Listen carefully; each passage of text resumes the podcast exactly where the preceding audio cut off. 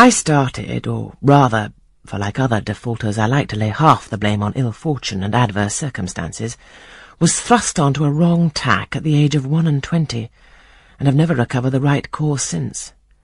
But I might have been very different. I might have been as good as you, wiser, almost as stainless. I envy you your peace of mind, your clean conscience, your unpolluted memory. Little girl, a memory without blot or contamination must be an exquisite treasure, an inexhaustible source of pure refreshment, is it not? How was your memory when you were eighteen, sir? All right, then. Limpid, salubrious. No gush of bilge water had turned it to fetid puddle. I was your equal at eighteen, quite your equal.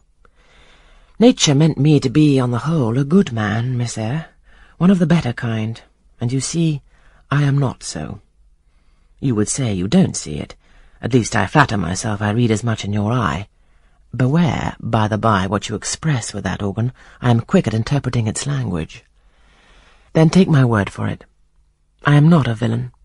You are not to suppose that, not to attribute to me any such bad eminence. But, owing, I verily believe, rather to circumstances than to my natural bent, I am a trite, commonplace sinner, hackneyed in all the poor, petty dissipations with which the rich and worthless try to put on life. Do you wonder that I avow this to you? Know that in the course of your future life you will often find yourself elected the involuntary confidant of your acquaintances' secrets. People will instinctively find out, as I have done, that it is not your forte to tell of yourself, but to listen while others talk of themselves. They will feel, too, that you listen with no malevolent scorn of their indiscretion, but with a kind of innate sympathy, not the less comforting and encouraging, because it is very unobtrusive in its manifestations. How do you know? How can you guess all this, sir? I know it well.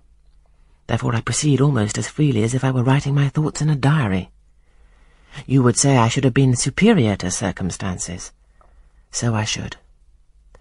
So I should. But you see, I was not.